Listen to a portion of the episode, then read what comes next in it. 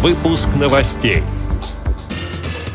В Якутске будет построен детский реабилитационный центр. Здание Министерства труда и соцзащиты Ставропольского края адаптировали для людей с нарушением зрения. Нижегородский областной центр реабилитации инвалидов по зрению Камерата организует вебинар для преподавателей тифлоинформационных технологий. В Московском парке «Музеон» проходят экскурсии, доступные для незрячих людей. В Ижевске на базе отдыха Байкузина прошел спортивный праздник «Здоровье». Далее об этом подробнее в студии Наталья Гамаюнова. Здравствуйте. К 2016 году в Якутске будет построен Республиканский реабилитационный центр для детей-инвалидов, сообщает портал news.yukt.ru. По словам заместителя министра труда и социального развития региона Оксаны Винокуровой, центр на Сергеляхском шоссе поспособствует сокращению числа детей с инвалидностью. Чиновница также отметила, что ведется комплексная работа по улучшению качества жизни людей с ограниченными возможностями здоровья. Так, например, в Якутске за последние два года 84 учреждения были оснащены пандусами для удобства людей с нарушением опорно-двигательного аппарата и специальным оборудованием для слабовидящих. Здание Министерства труда и социальной защиты населения Ставрополя стало доступнее для людей со слабым зрением. Там разместили пространственно-рельефные указатели, контрастные и тактильные полосы, таблички с дублированием надписей на шрифте Брайля, сообщает сайт Государственного Ставропольского телевидения. Такие новшества являются частью реализации государственной программы «Социальная поддержка граждан», которая рассчитана на три года и направлена на приспособление городской среды к потребностям инвалидов.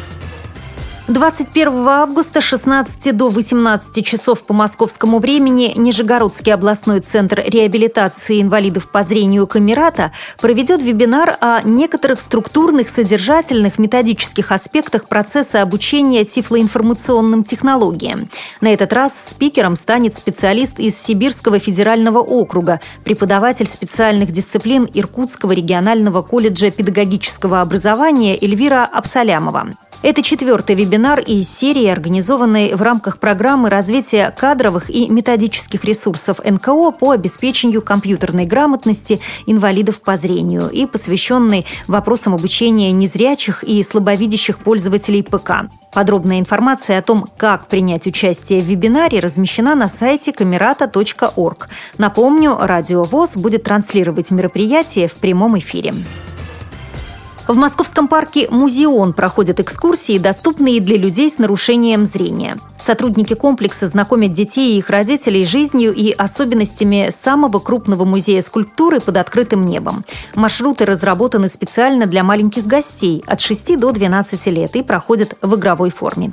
Во время паркового путешествия можно услышать увлекательную историю о материалах и техниках скульптуры, а главное – потрогать памятники. Продолжительность экскурсии – один час. Она проводится по вторникам в 15.00 и по воскресеньям в 14.00. Стоимость билета 100 рублей. Записаться на прогулку можно по адресу excursions.museon.sobaka.gmail.com и по телефону 8 910 414 75 82 или купить билет в инфобоксе на Крымском валу.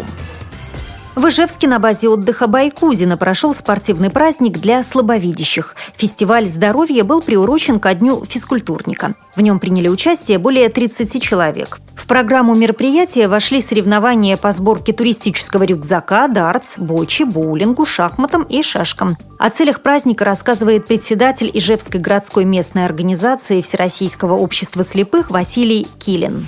Мы ставили такую задачу, что каждый приехавший, независимо он сопровождающий или он спортсмен, потому что мероприятие это для спортсменов города Ижевска с проблемами зрения. Неважно, в каком статусе он приехал, он должен принять участие в, возможно, большем числе вот этих дисциплин. И поэтому и председатель Удмурской организации Митюхин Анатолий Васильевич, он принял участие и в шахматах, и в шашках. И я, хоть я не спортсмен, дартс побросал, боулинг побросал. Поэтому популярно было все.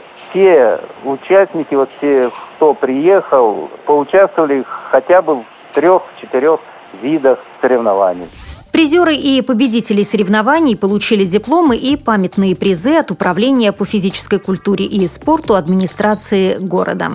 С этими и другими новостями вы можете познакомиться на сайте Радио ВОЗ. Мы будем рады рассказать о событиях в вашем регионе. Пишите нам по адресу новости собака ру. Всего доброго и до встречи.